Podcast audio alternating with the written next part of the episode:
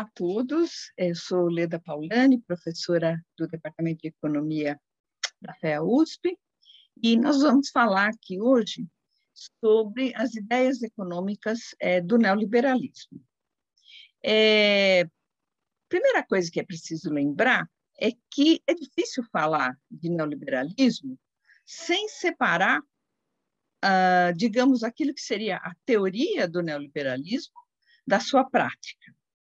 É, vocês vão entender depois por que, que eu estou dizendo isso. Mas a gente vai fazer aqui um exercício né, de tentar separar uma coisa da outra para ficar mais fácil de entender é, economicamente as propostas é, do neoliberalismo. Né? Bom, uh, então, como é que a gente vai fazer esse exercício? Eu vou primeiro tentar dizer a vocês, mostrar a vocês é, quais são essas ideias e o que, que elas é, significam. Né? Quem defende essas ideias, as defende por quê?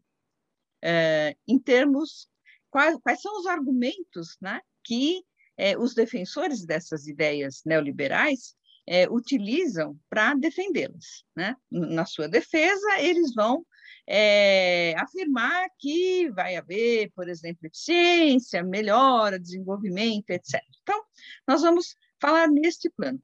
Depois, no segundo momento, eu vou tentar mostrar a vocês, uh, de fato, o, o que está por trás, concretamente, né, dessas ideias e das práticas de política econômica que essas ideias prescrevem. Né? Porque essas ideias têm uma consequência. Se se concorda com elas, então é preciso fazer X, Y, Z coisas, e essas X, Y, Z coisas vão produzir determinados resultados. Uh, o que eu vou uh, tentar mostrar é o que está por trás, então, da defesa dessas, dessas ideias é, e o que se espera é, da, da prática dessas ideias do ponto de vista digamos, do andamento do sistema uh, econômico, que é um sistema capitalista, né? e que tem, digamos, os seus, os seus imperativos, né? tem as suas exigências, vamos dizer assim. Bom, é, então vamos lá. Do ponto de vista uh, de ideias, a primeira coisa a lembrar é que o nome neoliberalismo né, já tem um sufixo novo aí na história. Né? É, Neo quer dizer justamente novo, então seria um novo liberalismo. Mas é, o, o, primeiro ponto que a gente tem que é, é, lembrar é que essas ideias não são novas, né? elas de modo nenhum são novas. Na realidade, elas fazem parte né, é, é, de um conjunto de ideias que surgiu com a própria com a própria afirmação do capitalismo e da economia de mercado na Europa, é, e elas têm aí pelo menos 250 anos. Né? Uma, um mote, né, uma, uma expressão muito associada uh, ao neoliberalismo, que a gente pode lembrar, é o famoso laissez-faire, laissez-passer, né? que é uma expressão francesa, como se vê, e foi utilizada aí pela primeira vez em meados do século XVIII pelos pensadores uh, fisiocratas franceses e que quer dizer justamente, né, é, laissez-faire, laissez-passer, deixa, deixa fazer, deixa andar. E, e, e, esse deixa fazer, deixa andar é quem, né? A quem se pede, né, é, é, é, que se deixe andar e que se deixe mexer sozinho o mercado. Né? mercado. Então, é, a ideia aí por trás é que qualquer tipo de intervenção, regulação, etc., vai, digamos, ter um resultado antes pior do que melhor. Então, o laissez-faire, laissez-passer, né, é, é uh, alguma coisa que já nasce ali uh, em meio aos, digamos assim, às dores do parto da própria ciência econômica e do próprio capitalismo. Né? A gente sabe que o que vai afirmar o capitalismo é a revolução industrial é, no final do século XVIII. E as ideias, então, liberais, né? o liberalismo mesmo, enquanto filosofia, ele nasce no século XVII, já anunciando, de uma certa forma, esse novo mundo, mas as ideias propriamente econômicas é, do, do liberalismo, elas já estão, então, aí nascendo, já tem um pouco antes já com Locke, mas basicamente meados do século XVIII, né? essa, essa ideia, então, de deixe o mercado andar, que ele, ele se vira, né? ele, ele, se, ele funciona bem. Essa, essa é um pouco, um pouco a ideia uh, geral. Bom, então, não é, não há, não há novidade né? na, na, no neoliberalismo. Né? O neoliberalismo, tal como a gente o entende hoje, é, basicamente, né, é, transmite essa, essa ideia, que, que o mercado sempre é, é o melhor, o mais eficiente, produz os melhores resultados, então é preciso dar as condições para que ele funcione é, de acordo com a sua própria lógica, de acordo com a sua própria é, natureza. Né? A gente não vai entrar aqui, não é muito o, o, o escopo dessa, dessa intervenção minha aqui, né? falar é, do termo propriamente neoliberalismo, quando é que ele começa a ser usado, né? É, enfim, ele tem uma história lá que vem dos anos 30, ele muda de sentidos também, né?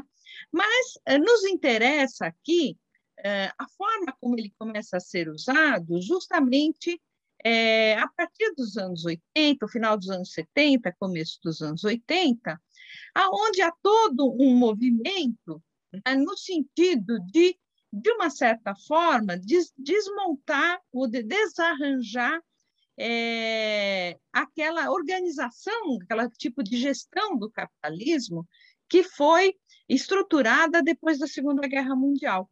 E que onde e onde o Estado tem um papel muito forte, né? O Estado tem um papel muito forte porque ele vai regular a economia de modo a impedir que a economia entre em crises profundas de recessão, como havia sido a crise de 29. Né? O Estado vai procurar construir garantias sociais, vai surgir o famoso Estado do bem-estar social. Os fluxos de capital vão ser regulados, é, entre as nações, por exemplo. Uh, então, você tem um conjunto de, de, de características dessa, dessa etapa histórica, né? aonde, o, aonde o Estado tem esse, esse papel é, bastante importante na condução da forma de andamento do capitalismo é, e da, da economia, portanto. Né? É, muito bem, esse, essa forma funciona muito bem aí durante quase 30 anos, por isso conhecidos aí como os 30 anos gloriosos, né? Do, do, capitalismo, então com taxas de crescimento muito elevadas, inflação baixa, taxas de juros baixas, etc. É, redução, inclusive, da desigualdade, né? Os trabalhadores conseguem conseguem é, muitas conquistas, é, e então é, esse, esse, esse é, período aí, né, é, é, as, as instituições que conformaram esse período precisavam ser desmontadas. Mas quem estava dizendo que elas precisavam ser desmontadas? Aqueles que viam, né, justamente nesse sistema, a raiz maior da causa dos problemas que a economia mundial passou a ter ao longo dos anos 70, que sim, era consequência, de uma certa forma, de alguns arranjos é, do período anterior, né? Mas aí se partiu, então, para a defesa é, das ideias, é, digamos, é, é, radicais em torno, em torno do, é, é, do mercado. Né? então, então essa, essas ideias tem pensadores que foram muito foram muito importantes para elas, né? O talvez dois a gente possa chamar atenção aqui. Um é o Friedrich Hayek, né? que organizou lá uma, uma reunião numa cidade na Suíça, é, meados dos anos 40, para discutir justamente o avanço né, que ele via como um, um, um problema é, justamente das, é, das políticas de, de, intervenção do Estado. É, e, e, e, o Hayek é interessante, porque então ele vai fazer essa defesa muito, muito grande é, da, é, da eficiência do mercado, é, da eficiência não, ele não fala exatamente de eficiência, mas é, de como o mercado era o melhor arranjo possível né, para uh, a parte material da vida humana, vamos, vamos dizer assim. Né? É, E, e ele, então, uh, mas ele tinha um problema com a teoria neoclássica. Né? A teoria neoclássica é aquilo que a gente chama de teoria ortodoxa, e, e essa teoria parte de alguns axiomas dos quais o Hayek vai discordar. Interessante isso. E isso a gente tem, é, está relacionado com aquilo que eu disse no início, que é difícil a gente separar a teoria da prática no caso do neoliberalismo. Né? Por quê? Porque, no fundo, o Hayek vai dizer, olha, eh, ele tem lá, faz toda uma discussão eh, metodológica da teoria neoclássica, que não tem como a gente reproduzir aqui, né? mas ele vai é, chegar à, à, à, conclusão do seguinte, que a teoria neoclássica ela não consegue provar né, racionalmente, ou seja, através é, de modelos, de um modelo dedutivo, onde você parte do A e chega no B e no C, né, que o, mercado produz os melhores resultados, que ele produz um resultado ótimo. Só que ele dizia que ainda assim, né, é, era preciso uh, apostar no mercado. Por quê? Porque para ele né, o mercado era a, a, a coisa mais, digamos, a melhor coisa que a humanidade tinha conseguido inventar, né? É, do ponto de vista da organização material é, é, das, das, sociedades humanas. Então, era uma profissão de fé. Né? Então, se é assim, né? É, então, o, o, que é o neoliberalismo? É uma profissão de fé na, nas virtudes do mercado, se a gente julgar pelo, pelo Hayek, né? E aí vai ter o quê? Vai ter uma receita de bolo né? de como fazer para que esse mercado, que é tão virtuoso, que é tão é, é, que é tão bom né, do ponto de vista dos, dos seus resultados, é, porque, porque preserva a liberdade humana, etc. O ponto do Hayek era esse, né, era a melhor coisa que já se tinha inventado, porque qualquer outro arranjo tiraria a liberdade é, do homem. Né? Então, era é, preciso preservar o mercado e deixá-lo funcionar é, o, o mais livremente possível. E isso gerava uma série de de prescrições. É, outro pensador importante é, nessa história é o Milton Friedman, né? que é um economista da escola de Chicago, é, nos Estados Unidos, uma escola bastante também é, ortodoxa do ponto de vista da teoria econômica, né? e que vai, é, digamos, uh, uh, também apoiar sempre essas ideias. Ele sempre foi é, contra, por exemplo, é, as ideias keynesianas, né? É, que, que justamente o Keynes, né, como a gente sabe, ele vai justamente mostrar que é, o mercado deixado a si mesmo, ele produz resultados é, é, é terríveis, né, de abismos sociais, como havia sido a crise é, de 29, é, e ele, então, tem lá, a partir do Keynes, a gente tem uma outra visão né, de como deve ser a relação mercado-estado. É, bom, o, o Friedman então, sempre foi, foi contra isso, né? É, e foi também uma figura importante é, nessa ascensão né, das ideias neoliberais. De qualquer maneira, entre meados dos anos 40, quando termina a guerra, até o começo dos anos 70, nesse período, essas ideias neoliberais, elas ficaram na gaveta da história, vamos dizer assim, né? Ficaram lá. É, por quê? O, as políticas keynesianas foram muito bem sucedidas e, portanto, elas, eles ficaram um pouco pregando no vazio, né? Os, os, os, pregadores eh, no deserto, vamos dizer assim. Com a crise dos anos 70, é, essas ideias então voltam, né? Elas voltam a ser, é, é, elas voltam a ser pregadas, né? Essa ideia de que é, então, tudo de ruim que estava acontecendo nos anos 70 era decorrência é, da, do período anterior, em que o Estado tinha é, se metido demais na economia, tinha muita regulação, muita empresa pública, muito, é, muito gasto público, etc. Né? E explicitamente a ex-ministra Margaret Thatcher né, é, fala é preciso voltar às ideias de Hayek, né? é preciso é, retomar aquilo. Por quê? Porque as ideias do Hayek eram justamente as ideias que defendiam né, é, esse, esse mercado virtuoso, esse mercado que tem que ser quase intocável, né? porque qualquer coisa que se faça e que afete aquilo que seria considerado natural do mercado vai produzir um resultado antes pior do que melhor. Né? Um pouco é assim, falando de um modo bem gentil do neoliberalismo, né? é, é assim que, que se defende é, é, essa, é, essas, essas ideias. Né? Já havia tido, existe toda uma série de relações que vocês vão ver aqui também nesse curso da Fundação, né? É, entre neoliberalismo e democracia, e, enfim, é, eu diria que há, mas também não tenho como fazer a demonstração dessa tese aqui agora para vocês, mas até onde eu consigo enxergar há uma espécie de um DNA antidemocrático no, no neoliberalismo, mas, enfim, não é esse o nosso tema. O fato é que esses dois personagens, Milton Friedman e Hayek, apoiaram, por exemplo, o governo Pinochet, né, no Chile, com tudo que o governo Pinochet significou de autoritarismo, é, um regime sanguinolento, né, brutal, é, de enfim, perseguição e morte dos seus opositores, e vai por aí afora.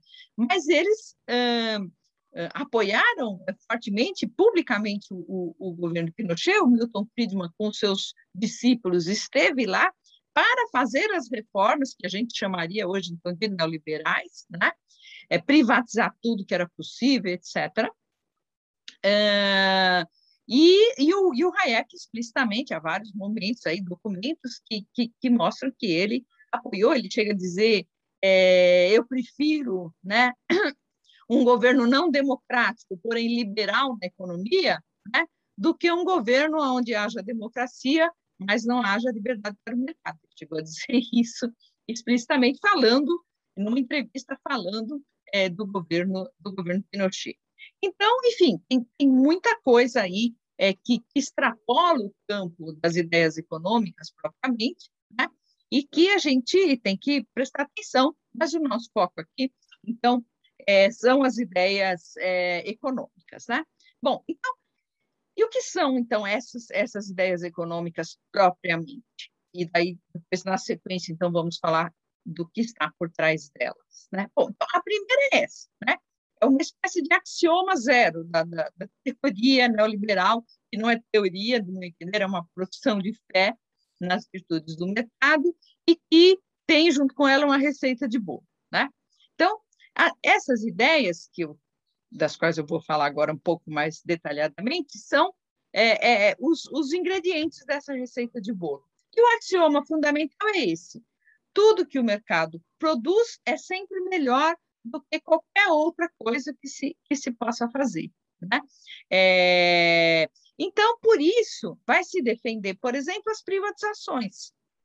Por que vai se defender as privatizações? Isso é o, é o argumento deles, né? Isso que eu quero mostrar a vocês, é o argumento deles. Por que se defende as privatizações? Porque eles vão dizer, olha, uma empresa pública, né?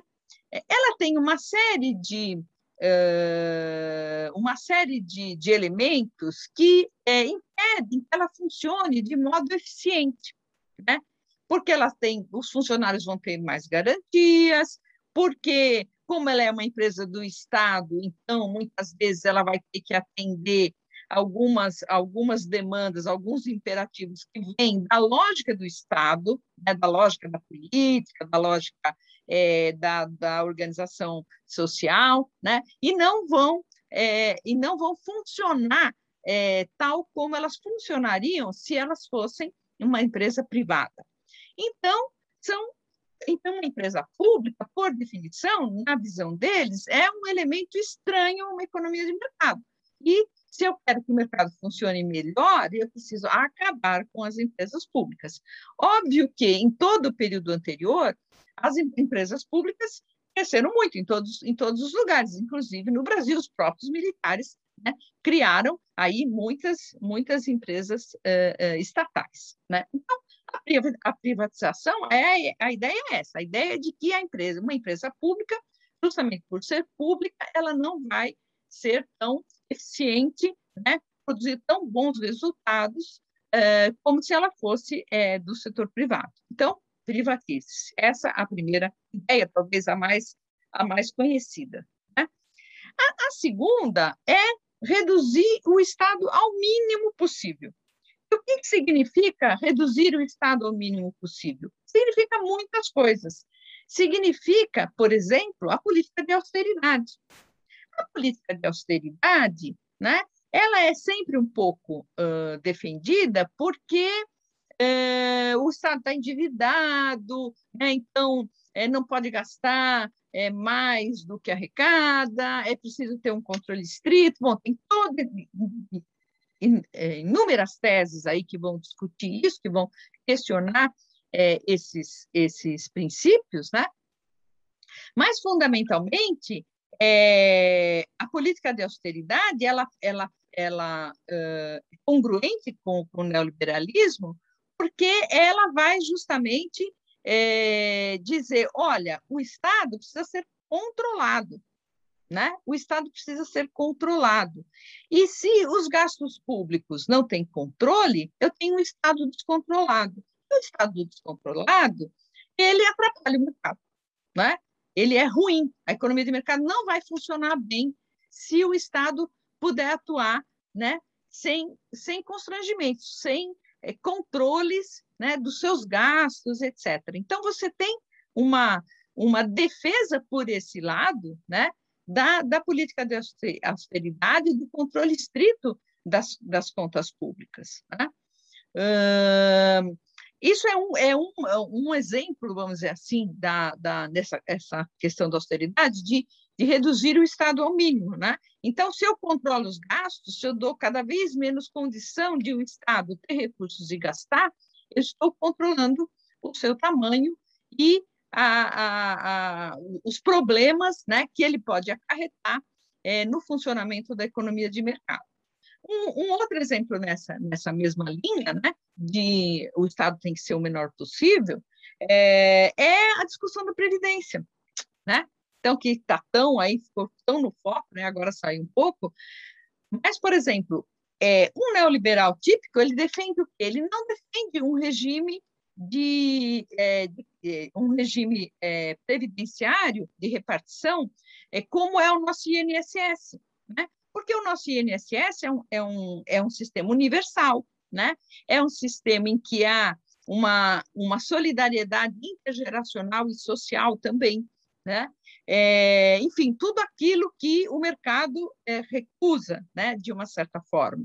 É, então, esse sistema é um sistema que é, é, ele só, do ponto de vista neoliberal, ele, o que ele vai fazer é contribuir para que essa economia funcione mal.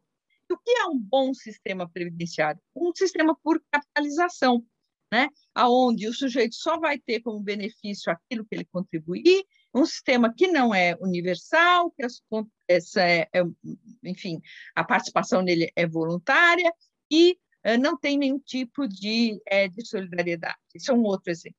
Bom, vi aqui que eu falei 23 minutos, vou falar de uma última ideia econômica e depois nós vamos falar do que está por trás delas. A última ideia, então, são, são três ideias básicas, né? Primeira, privatizar. Segunda, é, o Estado mínimo possível, que implica austeridade, é, controle dos gastos públicos, etc. E, no próprio caso da Previdência que eu, é, que eu mencionei aqui, também tem a questão dos gastos públicos, né? obviamente, porque um sistema previdenciário garantido pelo, pelo Estado e universal, ele envolve um, um volume muito grande de recursos. Bom, mas a terceira ideia é a liberalização de tudo. Então, liberalizar todos os mercados, a começar dos mercados financeiros, e passando pelo câmbio e pelos fluxos de capital. Né?